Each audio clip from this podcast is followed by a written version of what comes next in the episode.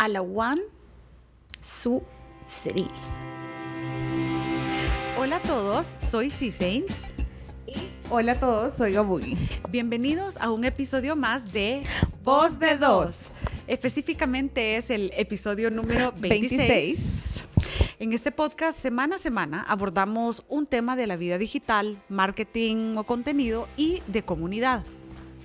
Y hoy será el primer episodio donde abordaremos un tema político reciente y de gran importancia en El Salvador bajo la perspectiva de la tecnopolítica, que se define según Antonio Gutiérrez Rubí eh, como el uso táctico y estratégico de las herramientas digitales en la organización, comunicación y acción colectivas. Sí.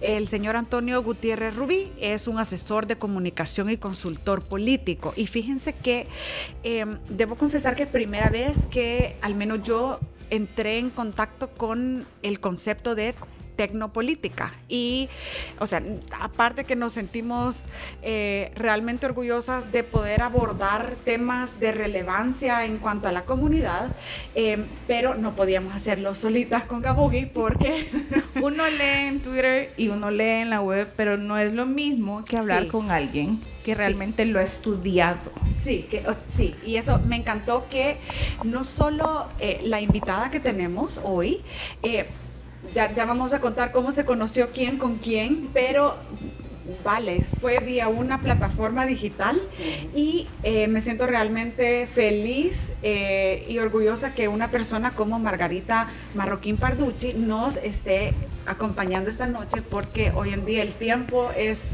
el activo más escaso y Margarita pues em, Bienvenida. nos- Sí, Muchas gracias. Bienvenida. Eh, estamos súper contentas y a- que hayas aceptado venir a Voz de Dos porque em, A nuestro super estudio, super exclusivo. sí, sí. Increíble estudio, ¿eh? Todo muy preparado, muy pro.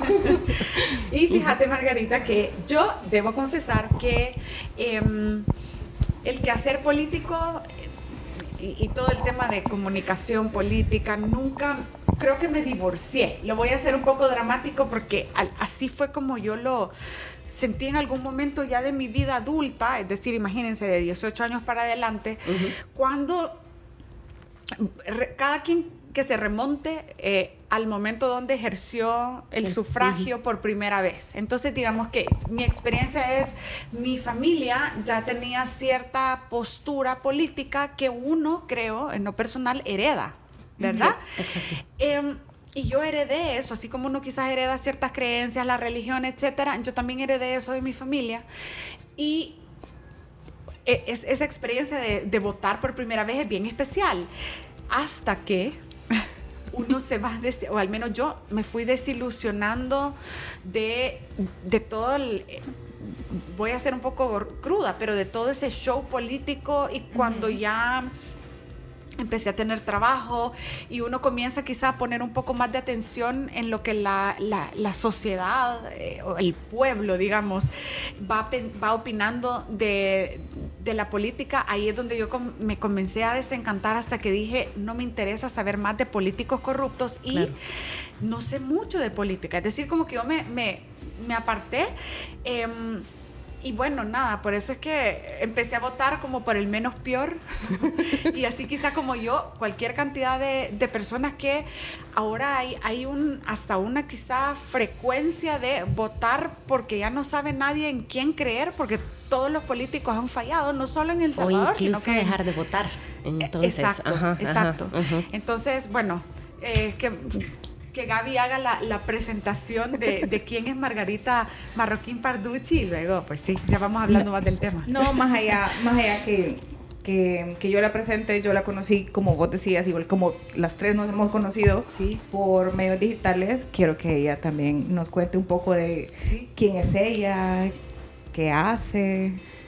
Bueno, eh, de verdad, gracias por, por el espacio, Ay, porque sí, yo creo que estos ti. espacios para compartir, para discutir, siempre son bien, bien importantes. Eh, pues yo justamente conocí a Gabugi a través de Twitter y, y, así es como poco a poco pues uno va interactuando y yo creo que lo interesante siempre es como con el correr del tiempo uno ha visto un montón de interacciones, uno sabe más o menos dónde trabaja alguien, más o menos qué hace, que... No es que uno ande estoqueando, es que uno pone todo realmente. Exacto, entonces yo siento que lo bonito es que entonces cuando uno ya cruza lo digital y se conoce en persona, entonces siento que es bien bonito porque uno siente como que ya lleva un montón de tiempo conociendo a alguien. Entonces eh, ahí es donde empezamos como a platicar y no sé qué, y pues entonces como ella justamente ha visto todo lo que yo he puesto de tecnopolítica, entonces dijo, ajá, aquí, ajá. Y no solo eso, sino que también coincidimos en la presentación de uno de los estudios eh, que es publicado en la Escuela Mónica Herrera, ah, que era sobre el hashtag Una campaña que hizo historia, que lo trabajaste con Glenda Girón. Y hacer un análisis de la comunicación política en Twitter durante las elecciones presidenciales de El Salvador en 2019. Y que de hecho tiene la continuación, que es eh, ya la publicación en la que ayuda la Fundación Henrik Paul, nunca lo pronuncio bien, el alemán no es muy fuerte, pero este que entonces ya complementa el estudio del Salvador con la parte de Guatemala para justamente hacer también como un balance entre ah, comillas un poco regional y ver este características. Nosotros esperábamos también que fuera un estudio mucho más similar, pero Guatemala no se decantó tanto por lo digital, lo cual también tiene otras otras connotaciones y otras explicaciones, pero, pero entonces también es interesante porque vamos intentando abrir camino en la reflexión de tecnopolítica y de ciudadanía digital. Ciudadanía digital, eh, explícame un poquitito de ese concepto. este, la ciudadanía digital es, eh, bueno, una idea que en, en lo teórico también se ha venido trabajando en los últimos 5 o 10 años, eh, que está muy amarrada a esta idea de cómo nosotros eh, tanto digamos en el mundo físico o real, eh, nosotros tenemos una ciudadanía que vamos ejerciendo a través de estos momentos clave, como vos decías, del voto, ¿no? Entonces, eh, el ser ciudadano no es solamente que yo soy habitante de un país, o sea, yo puedo habitar un país y no ser ciudadano, ¿no? Entonces, parte de las primeras reflexiones que uno se va haciendo es qué es lo que hace que uno se sienta ciudadano. Entonces, en mucho, si uno se va un poco también como a la raíz de la palabra y todas estas explicaciones desde los filósofos griegos y esto, eh, tiene que ver con el hacerse cargo de la polis. Entonces, al hacerse cargo de la polis o ciudad, entonces yo me vuelvo ciudadano y no solo habito el espacio, sino que yo procuro una mejora para ese entorno en el que yo estoy. Ah, ¡Qué revelador! Entonces... Pareciera obvio. Pareciera obvio, pero... Hace que te lo desglosan y te lo... Sí. Entonces, claro, la ciudadanía digital es cómo a través de las tecnologías digitales uno busca incidir, cambiar, modificar lo que ocurre en algunas instituciones y yo ahí sí lo ampliaría un poco más o en el mismo espacio tanto digital porque yo creo que también es importante el que nos hagamos cargo de que todo lo que nosotros estamos publicando contribuye o a más violencia o a un poco más de calma. Eh, todo, todos los sentimientos que vivimos también lo estamos cuidando no en lo digital. Y pues justamente también porque en algunos países más que en otros sí podemos tener una incidencia eh, de ciudadanía digital exigiéndole a las instituciones que velen por tal caso, que respondan ante esto, pero obviamente eso también requiere de una contraparte activa y responsable que no solamente eh, diga, o sea, de verdad en estos países pues no lo tenemos tan desarrollado, ¿no? Porque no es solamente tener un trámite digital resuelto, sino el poder interactuar para que si nosotros no estamos de acuerdo con algo, podamos incidir en esa modificación. Ajá. ¿Y te parece comparado un poco a cómo era antes de la digitalización de medios, digamos? ¿Cuál es tu opinión si ha venido más a, a contribuir o... Pues es que yo sí creo que es importante y en eso también a mí lo que me gusta de la tecnopolítica es la visión que toman. Eh, yo trabajo mucho con el grupo que coordinó Javier Toret eh, para estudiar lo que ocurrió en España en el 2011, en el 15M. Entonces ellos hablan mucho de cómo es importante considerar la interacción de tres capas o esferas la digital, la física y la mediática. Entonces, en este caso, lo que los medios pueden ir registrando y contribuyendo también, pues sí es bien importante porque es parte de la explicación del discurso mismo. Y ¿saben qué? Se nos ha olvidado presentar a Margarita. porque tenemos esta figura tan importante y dándonos tanta información, crucial. Pero va, contanos un poco de tu, digamos, del, del quehacer académico y también contanos a nivel personal, porque al final del día somos seres humanos. Pero, y también tenemos, creo yo, múltiples capas, ¿no? O sea, así como la realidad está un poco partida. Pues yo estudié comunicación y periodismo, eh, con un poco de énfasis en comunicación institucional en la UCA. Y luego empecé a trabajar como correctora de estilo en la prensa gráfica y entonces ahí es donde yo me voy, eh, siguiendo los pasos de mi maestro Francisco Domínguez, a hacer la maestría en lexicografía hispánica, que la daba la RAE y era una especialidad de seis meses y era justamente para aprender a hacer diccionarios. Ah, Entonces, este, literal la palabra lexicografía es sí, es como escribir las palabras. Entonces, el compilado de las palabras, pues son los diccionarios. Entonces, nos enseñan para poder apoyar desde las academias locales el trabajo que se hacía en la Real Academia. Entonces, porque la Real Academia en ese momento tenía la intención de irse haciendo panhispánica, que lo que quiere decir es que entonces ya no iba a estar centrado en España, sino en toda la la comunidad, digamos. Entonces, estuve en el 2006, luego vine, estuve trabajando en comunicación institucional en dos entidades de gobierno, apoyando justamente, me fui moviendo de lo institucional hacia corrección de textos que tuvieran que ver con página web en ese momento en la primera institución es donde se abre Twitter y Facebook y entonces claro me tienen que coachar para explicarme. Entonces Wilson si está escuchando esto gracias por todo lo que me enseñó. Este, y entonces exactamente. Entonces eh, eh, cuando uno va aprendiendo eso yo lo que siempre sentía es que era como él vas aplicando de todas maneras lo lexicográfico o sea el cuido de las palabras el porque justamente además cuando Twitter era de 140 eh, caracteres, o sea, era así. Eh, clave. Cuidar. Exacto. sí. Entonces, ahí es donde yo voy entrando a la de Community Management y entonces quiero especializarme y encuentro una maestría en Querétaro que era maestría en comunicación y cultura digital, que era, se estaba abriendo, nosotros fuimos la primera generación y entonces, de hecho yo primero iba a hacer estudios sobre una comunidad virtual que tenía que ver con identidad salvadoreña, la Maranda diciendo, pero en eso estaba estallando el movimiento de Guatemala, el movimiento ciudadano contra la corrupción, que lo que hacen es empezar a pedir renuncia de funcionarios y empiezan a movilizarse eh, todos los sábados durante ocho o nueve meses. Entonces, cuando yo empiezo a ver eso, empiezo a ver muchas cosas que como salvadoreña me llamaban la atención, cómo lograban juntar tanta gente los sábados, cómo contaban los medios de comunicación todo en Twitter y en Facebook, o sea, tenían una manera de narrar sumamente diferente. Entonces todo eso es lo que a mí me empieza a mover todo. Y pido permiso para cambiar el, el, tema de la tesis y entonces lo hice al final, es un estudio de los hashtags eh, como manera de articular lo que ocurre en la capa física, digital y mediática del movimiento anticorrupción. Entonces, la parte teórico-metodológica es la tecnopolítica. Así he llegado a estos lares. La tesis más fácil del mundo. sí, sí. Sí, sencillita, sencillita. Solo juntamos unos tweets, un par de entrevistas. Sí, sí, sí. Entonces, pues en eso he andado y de verdad creo que todo lo que ha estado pasando, pues en los últimos años, cada vez se vuelve una manera de leer la realidad de todo lo que está ocurriendo. Sí. Para, Creo que para poner en contexto, cuando te refieres a todo lo que está pasando, eh, nos vamos a regresar un poquito en el tiempo hacia 2020, o sea, hacia, hace una semana, 10 días. Súper un gran viaje en el tiempo. Sí, sí, sí. Y como la cápsula. Vamos a entrar a la cabina del doctor. Ah, perdón.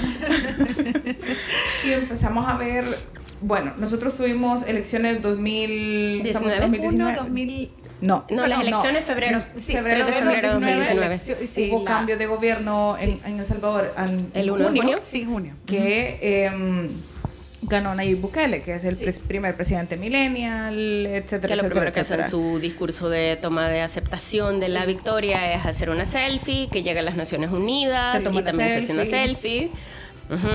Entonces, vemos un comportamiento...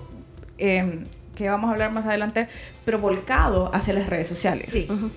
Casi al Trabajamos, eh, 100%. Sí, sencillo, trabajamos más del lado de marketing digital y a nivel de comportamiento y de uso de la, plataforma de Twitter específicamente, ya se venía diciendo, no, es que Twitter se está muriendo, no, es que Twitter la gente solo para noticias, no, es que Twitter es solo para el tráfico. Y de repente... Un par de años, creo que 2016 o 17 cuando empezó el auge de Instagram también, Sí. hubo una baja grande en Twitter, que nadie casi lo volteaba a ver.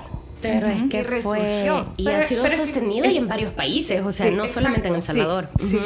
Entonces vemos a partir de que la campaña política, ni siquiera la toma de posición, que la plataforma vuelve a tomar vida y Sí. se empieza a meter un montón de gente, gente nueva, gente que dicen que son troles. Pero sí agarra en el último momento de campaña, que es justamente el que estudiamos con Glenda, eh, la cuenta de Nayib Bukele. Y en esto además a mí me encanta eh, una doctora ecuatoriana que vive en Guatemala, Albertina Navas, también la pueden seguir en Twitter.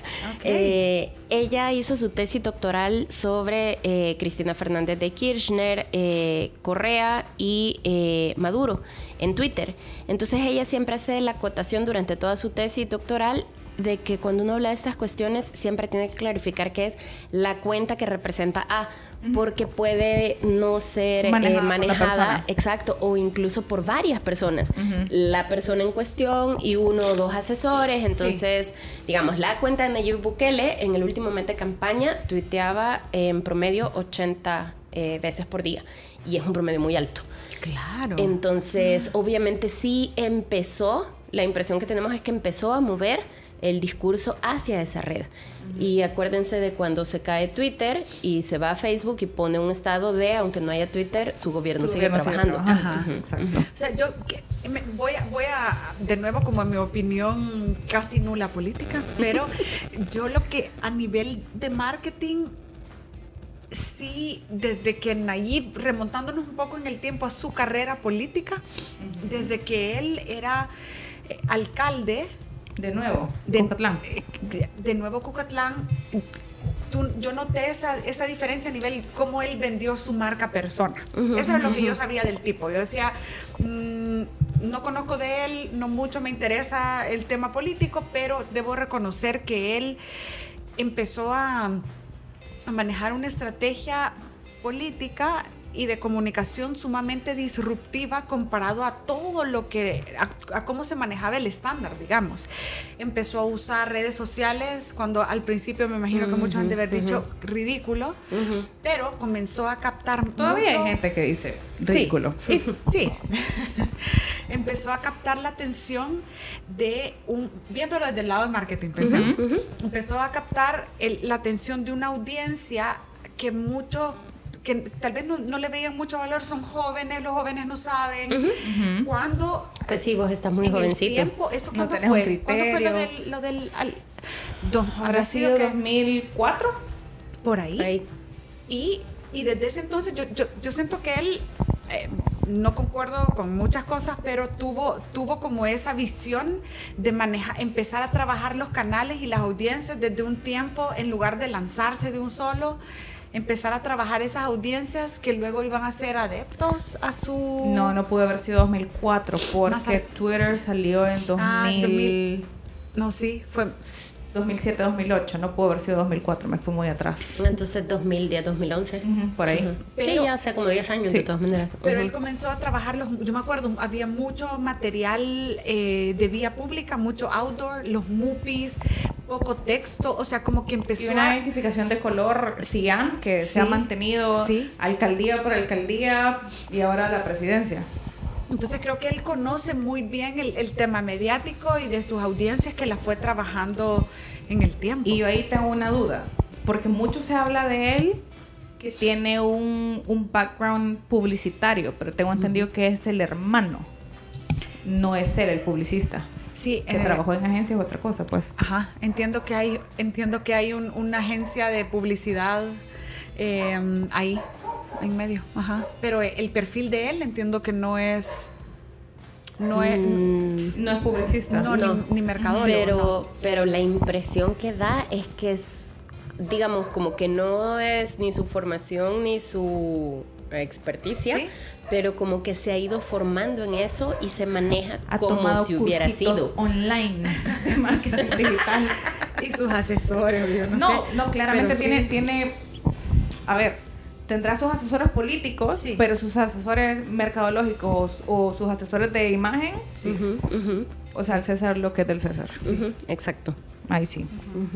Pero bueno, el punto era, que a partir de que de ese último mes de campaña él empieza a acercarse o a tomar más fuerza en plataformas, la gente se empieza a meter, le empiezan a seguir, toma la presidencia, la selfie de, toma de posición, la selfie de la ONU, el presidente más cool del mundo mundial. Empezar a dar órdenes en Twitter, empezar a pedir su este, gabinete. Exacto, el gabinete que lo empieza a lanzar también por Twitter. O sea, sí empieza a ser como una estrategia de comunicación pleca marketing político, en donde empieza a ser ese su canal de comunicación.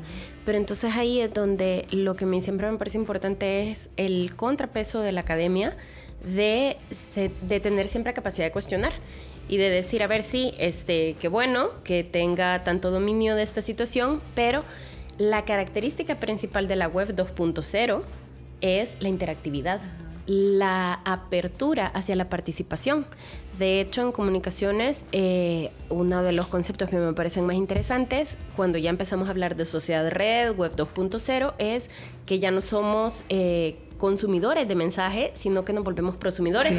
Sí, Porque podemos producir y consumir. Entonces, el asunto con las redes sociodigitales es que no es solamente para ser un canal para difundir información. Yo tengo que aprender a recibir y a montar otras plataformas donde yo puedo realmente permitir y apoyar la participación ciudadana. Y ahí es donde entra lo tecnopolítico. Y hablando, mencionaba que tú habías estado, habías sido parte de alguna manera eh, del estudio del 15M en España.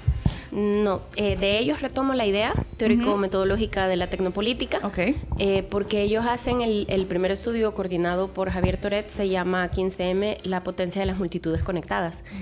Y para mí es súper interesante volver a caer, eh, pues ahorita justamente con, con todo lo que ha estado pasando, no solo en El Salvador, no, o sea, en general los movimientos políticos y con movimientos políticos también incluiría movimientos sociales como el feminismo. Eh, estamos ocupando todos, o sea, todos como ciudadanos, eh, estas plataformas para dar a conocer, informar, cuestionarnos, reflexionar entonces, eh, creo que sí es muy interesante esa lógica que ellos tienen de ver a las redes digitales o a las tecnologías digitales como una potencialización o como una herramienta para potencializar lo que podemos hacer si estamos conectados. Pero retomando esta idea, y lo hablábamos antes de grabar, creo que la primera demostración de tecnopolíticas antes de que existiera el concepto como tal es la primavera árabe en 2010, que a pesar que no fue en una plataforma como Twitter, por ejemplo, pero sí agarraban las, las aplicaciones o las herramientas digitales justo como eso, no como una plataforma, sino que como una herramienta para comunicarse con todas las multitudes y Exacto. para poder articular la acción colectiva y entonces ahí es donde también para mí lo interesante es cómo cada movimiento va a ir teniendo sus particularidades. También está Occupy Wall Street y que también se va ah, conectando, es al mismo tiempo del 11M. Entonces, todo esto empieza a permitir que, otra vez desde la academia, se empiecen a generar conceptos o a replantearse ideas y a estudiar cómo Internet está cambiando o no, si realmente es una nueva manera de eh, hacer o crear movimientos sociales o hasta dónde en efecto es simplemente otra manera de. Y yo creo que eso también es bien interesante si lo consideramos que eso ocurrió hace casi 10 años, ¿no? O sea, algunos de estos movimientos sí tienen ya un buen tiempo, pero que de todas maneras todavía en el 2020 nos lo estamos preguntando. ¿Para qué estamos ocupando las redes? ¿Cómo las estamos ocupando? Y si realmente estamos haciendo el mejor uso de ellas. Y la verdad que cuando, cuando platicamos con Gabugi sobre sobre el tema, porque, y todo parte porque hace una semana, hace un domingo, domingo 9 de febrero de 2020, el, el, Salvador no amaneció, y si no, Gabugi, contá mejor la historia porque tú te la puedes. el Salvador no amaneció como un domingo típico, sino que, y yo me enteré hasta en la noche, pero yo sabía que en la tarde algo había pasado en Twitter con el presidente del Salvador, Nayib Bukele, porque yo había visto rápido eh, que había una expresión eh, emocional y ya en la noche, tarde, y, pero la verdad fue hasta el lunes que yo me di cuenta de, de esto que había sucedido, que el presidente ante una no aprobación o que había pendiente la aprobación del presupuesto em, de nación, decidió dar la orden a los militares y a la PNC de allanar, yo digo allanar, pero de, habitar la... De entrar a la asamblea. De entrar a la asamblea legislativa. Entonces, cuando... Y, vuelvo, tal vez por mi desconocimiento del tema político, y es como, bueno, también qué, qué implica para uno de de, mortal, de, ciudadano. o ciudadano, ahora ya lo puedo, ya lo puedo explicar mejor. Em, ¿Qué implica esto? Pero lo que me llamó la atención, y creo que él, Nayib, también ha sido se ha mostrado muy humano versus los demás políticos, que eso para una generación millennial, Margarita, y bueno, también Gabugi, no sé qué opinan ustedes, pero sí somos una generación que entre más real uno se muestre y sé tú mismo, también te valora tu, tu autenticidad como persona y él muestra a su familia, muestra a la bebé. Pero porque también, y esa es de las cosas que más me gustaron del concepto de tecnopolítica de, de, del equipo de Barcelona, que lo relacionan mucho con los estados de ánimo, o sea, la habilidad no solamente de gestionar ideas colectivas, objetivos comunes, o esto es eh, la parte importante que están jugando las emociones en todo esto. Entonces es enlazar en este caso un fin político de mejorar la polis, de expresar que no estamos contentos o que sí estamos contentos con algo, pero todo siempre muy relacionado con las emociones. Y ese día, pero no sé qué les parece a ustedes, hubo un derroche de emoción, yo no sé si era impresionante de, de, hecho, de hecho fue el, domingo de, lo, de la premiación de los, de los Oscars, y eh, yo tenía en casa, tenía una reunión con unos amigos porque íbamos a ver las películas que nos hacían falta y no sé qué y no sé cuánto, y en eso fue como... Nayib está en la tarima fuera de la asamblea y veámoslo en Facebook Live porque es como el canal oficial del gobierno de El Salvador, vea. Entonces, y empezamos a ver toda esa movilización y realmente, y yo te lo decía, o sea, yo realmente no sé cuáles son las ramificaciones políticas de que la de los militares entren a la asamblea, que entre comillas, puede decir, se tomaron la asamblea, porque ahora resulta que dicen que no, que no pasó nada, que es algo normal, que los militares entren cuando llega el presidente, cosa que no es así. Mi mamá me dijo que no. Eh, y la constitución avala lo que dice tu mamá. Lo avala. Exacto. Entonces, y empezabas, y era una escena que realmente daba temor. Y no sabía, o sea, mi cerebro no computaba exactamente por qué tenía temor. Yo decía, esto, esto no es normal. Eso esto no está bien. Esto. O sea, que los militares entren armados con sus grandes rifles protegiendo a una persona cuando habían en el recinto 10 personas de su partido, esto no es normal.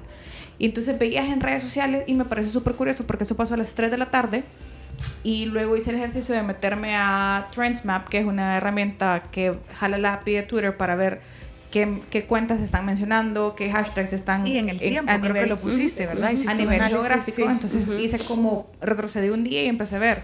Domingo mediodía, todo normal, la gente hablando de cualquier cosa. Domingo 3 de la tarde, la tarima, Fuerza Armada, militares, presidente. Y a las 4, una hora más tarde, es el boom digital.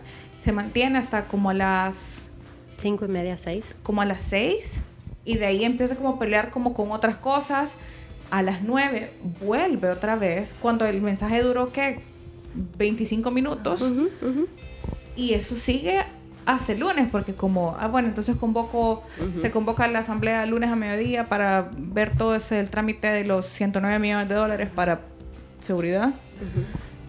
Pero este boom digital realmente, o sea, los que estamos en Twitter, que es como la plataforma que, que sobresale en todo ese tema de comunicación política en El Salvador. En el mundo. En el mundo.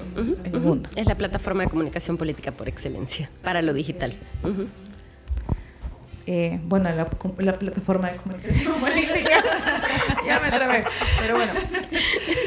Em, también empieza a haber un movimiento en paralelo, que se empieza a mover el hashtag paz sin dictadura. Sí, paz sin dictadura, correcto. precisamente por esto que, que, genera, y muchos de la generación, una generación antes de nosotros, inclusive parte como de la colita de nuestra generación, sí. recordemos que somos y lo voy a decir entre comillas porque no estoy tan de acuerdo con la frase, pero somos hijos de la guerra. Nosotros venimos saliendo de un conflicto armado, una guerra civil. Pero de hecho a veces es bastante literal, ¿eh? Yo me sentía muy especial porque era la única de mis hermanas que había nacido en toque de queda, pero claro, cuando uno empieza a hablar con sus compañeras de grado, resulta que todas casi habíamos nacido en toque de queda. Entonces era como, ah, claro, ni siquiera en eso, ¿no? Porque realmente era lo normal en ese tiempo. Entonces ahí es donde yo sí creo que lo que ocurre, digamos, es que nosotros no hemos hablado lo que eso implica, pero es justamente el que eh, para nosotros, digamos, de alguna manera podía haber sido, entre comillas, normal ver cierta cantidad de militares en las calles o de policías en cierto tiempo, pero la implicación que eso tiene no lo hemos trabajado y no lo hemos hablado. Entonces yo creo que este domingo fue justamente también como un momento de empezar a dialogar intergeneracionalmente y empezar a preguntar, a cuestionarnos y a explicarnos por qué era que no estaba bien el que llegaran los militares a la asamblea. Y lo que comentabas tú, el sentimiento ese que causó en ti, o sea, yo, también, yo me preocupé y dije como que... eso no está bien, eso no es normal. Sí. Em, sobre todo porque la actitud o, o el discurso que se ha manejado desde el gobierno de El Salvador sea el presidente, sean sus asesores, sea quien sea que, haga el discurso, sí se sintió bien dictatorial, al punto que aliados que por ahí ponían cuando tu chero que se va a comer los cócteles con vos el fin de semana ya te empieza como a decir, eh, mira, bájale dos rayitas, ya es que realmente algo está pasando y, y, y, lo vimos a nivel de ciudadanía, lo vimos a nivel de entidades internacionales, gobiernos internacionales. Medios de comunicación. Medios de comunicación, a decir, hey, algo está pasando y es algo que no ha pasado en El Salvador y grave y no ha pasado desde el conflicto armado. Que los militares se tomen la Asamblea Legislativa, aunque sea para ir a tomarse un jugo adentro. O sea, no es normal. Ahora, vuelvo ahí con mi, con, mi, con mi pequeña ignorancia política, pero ¿qué implica, chicas, que ingrese que ingresen los militares y la Policía Nacional Civil a la Asamblea? O sea, como... como... Es eh, lo importante eh, de las cuestiones que me han ido comentando abogados, eh, es que lo más importante que tenemos en una democracia que nace en los 80 es la separación de los poderes el que cada poder está limitado y tiene fronteras. Entonces, el Ejecutivo tiene sus atribuciones, su, su, campo de trabajo, digamos, el Legislativo tiene otros y el Judicial tiene otros. Entonces, el asunto es no interferir en el otro. Cada quien tiene que tener independencia. Entonces, el que el Ejecutivo llegara a tomarse el Legislativo a la fuerza, con la militarización de la Asamblea, lo que implicaba es no estoy respetando la división de poderes. Entonces justamente los mismos abogados, abogadas, lo que te explican es que si se pierde esa independencia, entonces, claro, se empieza a fracturar porque empiezas a concentrar todo el poder en una sola persona. Y eso implica que si los militares se toman la Asamblea Legislativa, poco a poco empezás a perder garantías constitucionales, van a empezar a decretarse más estados de sitio. Entonces, claro, en los estados de sitio no podés eh, deambular libremente a ciertas horas, se te empieza a exigir que presentes tu documentación, si no presentas tu documentación te pueden llevar detenido entonces empezás a retroceder en cuestión de derechos humanos de una manera muy fuerte. Entonces, para una democracia que tiene 20, eh, 30 años, pues es realmente un golpe muy duro. Que realmente 20, 30 años se oye bastante, pero realmente la historia de nuestra país es nada. Sí. ¿Y qué opinas? O sea, tú como, como periodista, de manera objetiva, claro. ¿Qué opinas? O sea, Como comunicadora. comunicadora. Los colegas periodistas. ya me acordé de otra cosa que pasó esa semana. Sí, este Comunicación y periodismo. Pero tu opinión, digamos que, o sea, ante, ante esta expresión sí, ¿qué, te deja? ¿Cuál fue como el, el, el aprendizaje? Yo creo que lo más fuerte es eh, justamente el empezar a discutir. Y yo en eso lo que agradezco de Twitter justamente es que empezó la discusión sin hashtags desde el viernes. Cuando el ciudadano presidente convoca a la asamblea para que llegue el domingo a través del Consejo de Ministros y le crean al Consejo de Ministros su cuenta de Twitter, por supuesto, como no. Este, pero a partir de ese momento empiezan a explicarnos en Twitter qué es lo que está pasando. Y por e, eso para mí también es una expresión de la tecnopolítica, porque es, ya no podés vos individualmente dar abasto con la cantidad de información que hay entre videos, entre noticias, reportajes, tweets, hilos. Sí.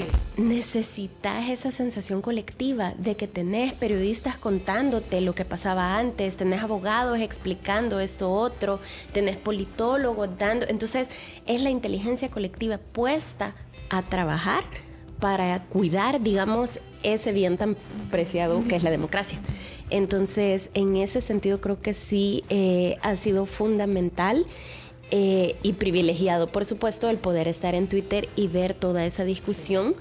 Y, para mí lo mejor ha sido vernos, ponernos de acuerdo, o sea, ver cómo nos poníamos de acuerdo sin distinción partidaria para cuidar. Esa es otra, eh, sí, Eso que acabas de mencionar, que no había, al menos yo que, lo, que vi como el efecto ya lunes y martes, por primera vez en un montón de tiempo sentí que no había una ideología jalando de un lado para otro, sino que había como más un sentido ciudadano. Exacto. Y sin embargo, em, siempre queda como ese, ese temor cuando vos vas a participar, porque se han dado muchas veces que aparecen movimientos que parecen que son movimientos ciudadanos y al final han sido convocados de parte de un, de un, de un partido, partido político. Entonces, de hecho, yo hice el ejercicio de buscar el hashtag paz sin dictadura y me llevé la sorpresa que aparte que conocía a las personas que lo estaban que estaban haciendo esta convocatoria 24 horas después para ir al Salvador del Mundo, que es como la plaza de las plazas más importantes que tiene el país, para reclamar la, la militarización de la Asamblea y exigir que basta. Pero me llamó la atención que Andy Filer creo que fue el primero que ocupó el hashtag y que tampoco el hashtag es originario de El Salvador, sino que también se ha ocupado anteriormente. Andy Filer está afiliado a un, un partido político. Ya es partido. Creo que todavía. Sí, eh, bueno. nuestro tiempo creo que todavía no es partido político. Ahí sí le debo la consulta. Eh, pero a este, a este colectivo que está, voy a decir que está tratando. Sí, ciudadanía por el Estado de Derecho. por el Estado de Derecho, ajá. Y a partir, y eso creo que fue el viernes con una toma de, con una foto de un militar afuera de uno de los edificios de centro de gobierno y eso el domingo se convierte realmente en un movimiento ciudadano, llamando a reunirnos el lunes por la noche a reclamar y que a ese movimiento se unen también el movimiento de feministas, se el colectivo La El colectivo, el colectivo trans también, eh, llega Egli con, eh, en representación de las de la artistas salvadoreños. Y entonces ves ese montón de gente exigiendo, pero ¿qué pasa? A ver, llegaron de 200 a 300 personas 24 horas después de todo lo que pasó en la asamblea.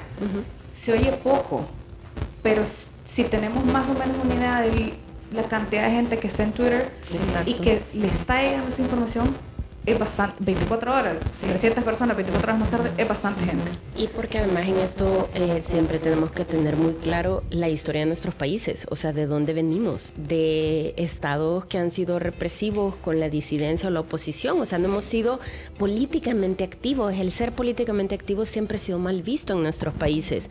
Entonces, que empecemos a vencer el miedo, eso a mí también me parece fundamental y es otra vez efecto de estar tomando y acuerpándonos dentro de todas las emociones y sensaciones que se estaba despertando eh, todo, por todo lo que estaba ocurriendo. De hecho, una, una amiga mía que vivió un tiempo en El Salvador y es nicaragüense, ahora se regresó a Nicaragua, me dice el día siguiente día, mira cómo suyo, mira, llegó más gente de la que yo pensé que iba a llegar, pero pasó esto y esto y esto. Em, la gente parecía, y Glenda lo escribió bastante bien en, una columna, si no me equivoco, era para diario.es, que sí se logró una convocatoria, que sí llegó la gente, pero que a El Salvador le falta, le falta ganas de despertar esa ciudadanía, de reclamar, que pareciera que no hace 30 años que venimos de un conflicto armado, y me decía esa chica nicaragüense, es que a El Salvador le falta, le falta valor, me dice. Ustedes no saben qué es salir a las calles a protestar entre balas Y te lo estoy diciendo que es una persona que tiene mi edad, que tiene una niña de cuatro años.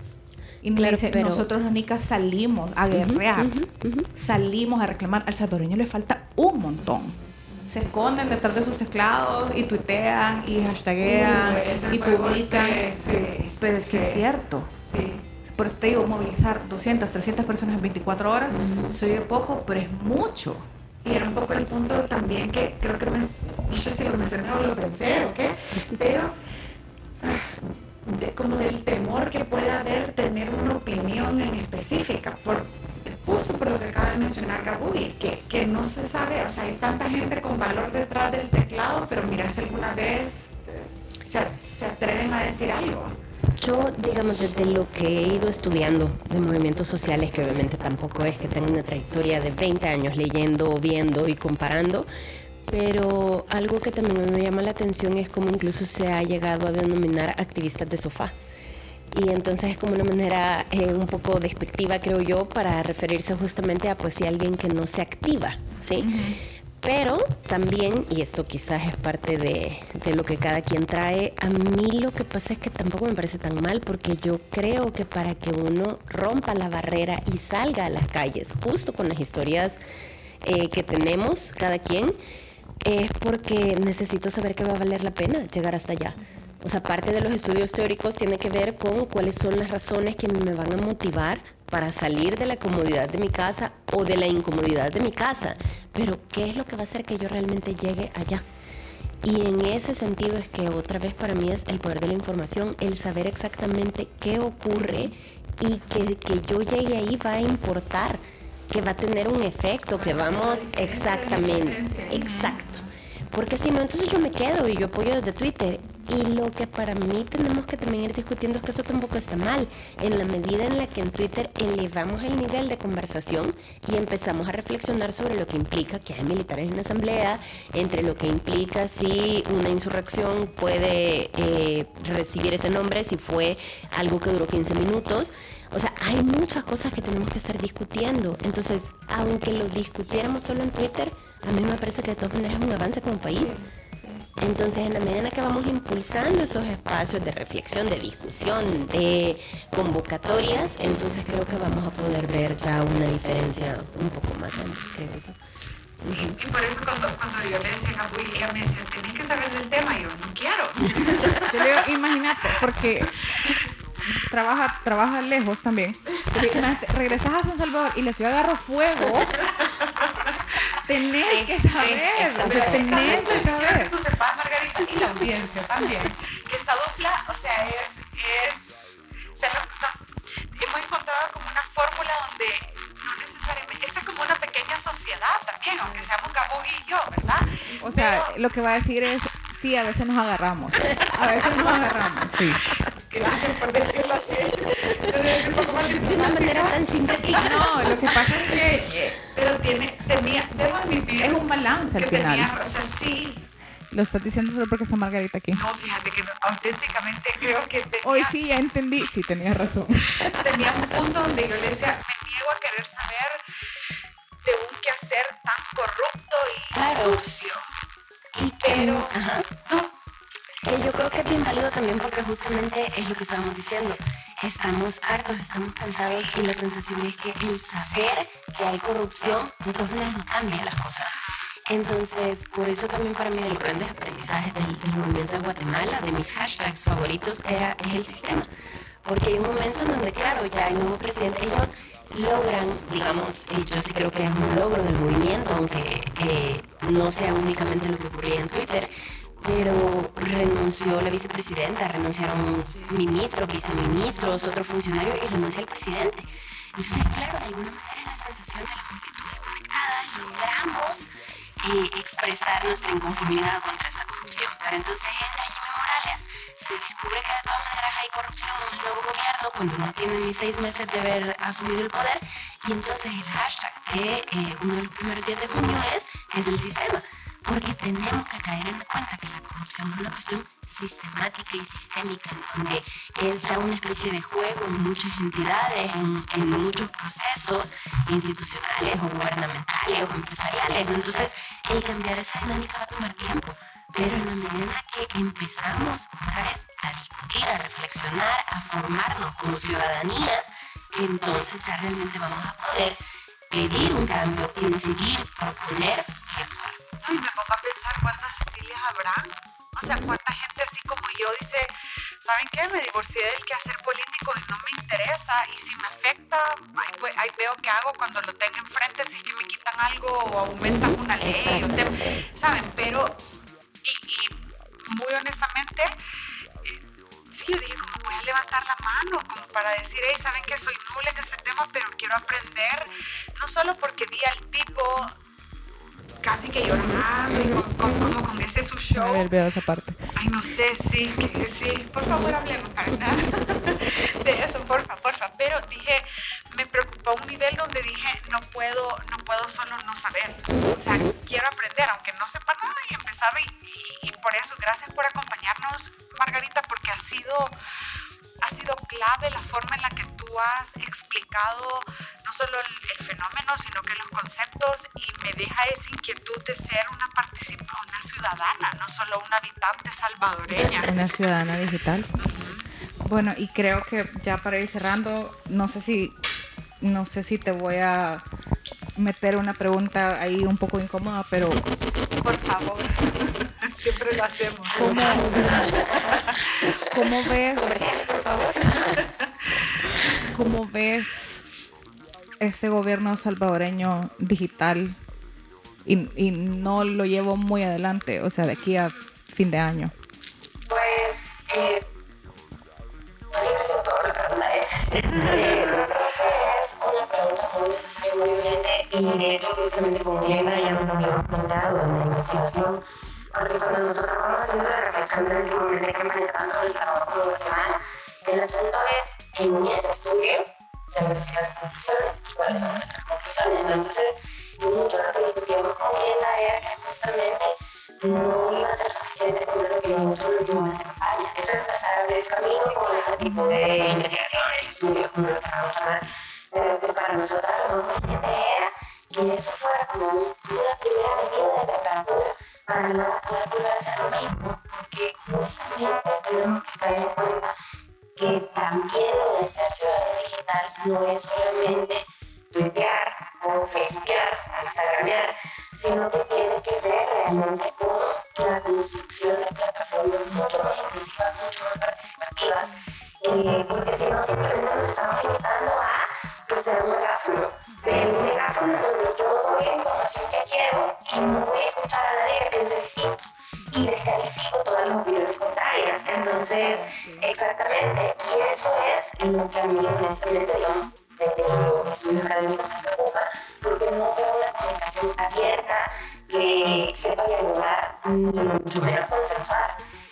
Entonces, eso es lo que yo creo que tenemos que estar alertas. Por eso es que yo sí creo que urge eh, que nos demos cuenta de, de que nuestra ciudadanía sí necesita ser ejercida en este momento. Eso sí me parece muy urgente. No podemos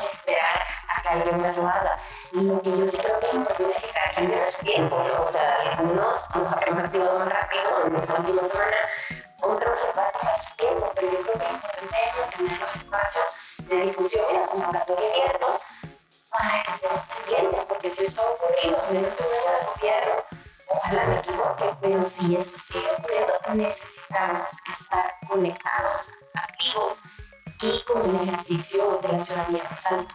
Entonces, por eso es que para mí, justamente, además, como para cerrar el círculo de lo tecnopolítico, la cuestión es que la tecnopolítica lo que dice es, claro, entramos con las redes informacionales, que es casi la web 1.0, ¿no? o sea, las redes para transmitir información. Luego vamos entrando con las redes eh, sociodigitales, Facebook y todas esas. Luego entran redes políticas en donde sí se va intentando gestionar la- lo político desde, desde Internet.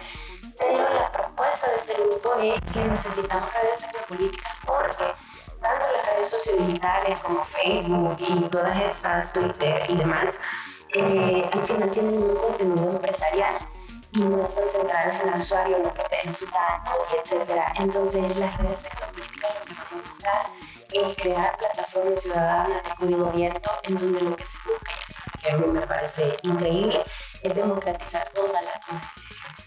Desde el momento que se empiezan a plantear y dividir proyectos, pasar por presupuestos participativos, asambleas, unir las dos capas, la digital y la física, para llevar a cabo realmente propuestas que beneficien a la gente. Eso es lo que me parece trascendental. Aprovechar lo digital para poder permitir que la persona discapacitada que no puede salir de su casa a votar, pues desde su casa. Porque hay mecanismos seguros para evitar que la mamá que tiene que tener a cargo a tres niños y a su propia mamá que quizás también está enferma y no puede salir a votar, entonces que vote desde casa. Y hay mecanismos otra vez para que sea seguro, para que sea eh, pues eficiente en estos procesos que pueden ser más pequeños, de alcaldía, de empresas, de ONGs, pero para que empecemos a escalar y a formarnos, porque también ayer República Dominicana perdió no sé cuántos millones de dólares por intentar voto electrónico, no son cosas fáciles, pero tenemos que empezar porque también tenemos que estar formando y educando en cómo ejercer la ciudadanía en estas plataformas digitales yo sé que ya estábamos cerrando, pero algo de lo que dijiste me, me acordó. Eh, todo sobre el, eh, democratizar, trans, transparentar. Me parece increíble que después de todo lo ocurrido hace 10 días, una semana, el discurso sea, no, es que no fue eso lo que pasó. Claro, y en eso también me parece fundamental el trabajo que han hecho en la capa mediática, el ir registrando todo. Y en eso para mí la esperanza hoy es lo que normalmente es el miedo, que es la huella digital, ¿no? o sea, todo lo que no puede ser borrado. Entonces, para mí ahora es donde la ciudadanía lo que tiene que hacer es otra vez el ejercicio de Contraloría. Tenemos que guardar tweets, capturas de pantalla, eh, todo ese ejercicio que suele ser el periodístico, en la medida en la que nosotros también lo ejercemos, vamos creando, ajá, esa memoria que es la que nos va a permitir después poder contrastarle al poder y decir, a ver, señores, sí hicieron esto, sí dijeron esto. No, sí. Eh, y, y, vuelvo a mencionar a mi mamá porque mi, mamá me, mi mamá me dijo, porque eh, ella es auditora interna y eh, trabaja para una semiautónoma de gobierno. Entonces ella eh, conoce, aparte que ella es una señora, entonces tiene, tiene como ese, ese recorrido y me dijo, no Cecilia, no estuvo correcto bajo lo que tú mencionaste hace rato, o sea, no, no era constitucional. Eh, entonces sí, ahorita que digan no pasó. Uh -huh. Uh -huh. Entonces, otra vez por eso para mí lo urgente es cómo todo eso nos permite registrar, informarnos, conocer, empezar entonces a conectarnos con la gente. Entonces, aunque una multitud de 300 no es una gran multitud, yo sí creo que vamos sí, haciendo cambios sí. significativos. Sí, sí. Bueno, y hoy sí, por tercera vez ya para cerrar, hablando de conectar, ¿cómo pueden conectar contigo? Bueno, este, eh, mi cuenta de Twitter es eh, arroba guion bajo está linda la mar por el poema de Rubén Darío, sí, obviamente. Entonces, sí, sí, sí, eh, ahí podemos conectar para ir justamente aprendiendo más todos uh -huh. juntos, porque todo es inteligencia colectiva sí. y, y, el aprendizaje de la no, ciudadanía. Digital. Francamente, Messi, muchísimas gracias por habernos acompañado. Creo que pudiéramos hablar mucho rato más, pero ojalá quede con el antojo de visitarnos en voz de dos para una fecha futura. Muchas gracias. Sí. sí, bueno, muchísimas gracias de parte también de mí. Sí. Y nada, los avisos parroquiales. Pueden escuchar este y todos los episodios más en las plataformas de Spotify, Google Podcast, Apple Podcast, Stitcher, Pocket Podcast y todas las plataformas donde ustedes consuman sus podcasts. Y nos pueden encontrar en Facebook como Voz de Dos Podcast y en Instagram como Voz de Dos. Sí, correcto. Gracias por acompañarnos. Construyan ciudad, ¿verdad? Construyan país. Eh, recuerden de sus deberes ciudadanos. No solo habiten un país. Así, Así que, que, gracias. Hasta la próxima. Gracias, Chao. Margarita. Gracias, gracias.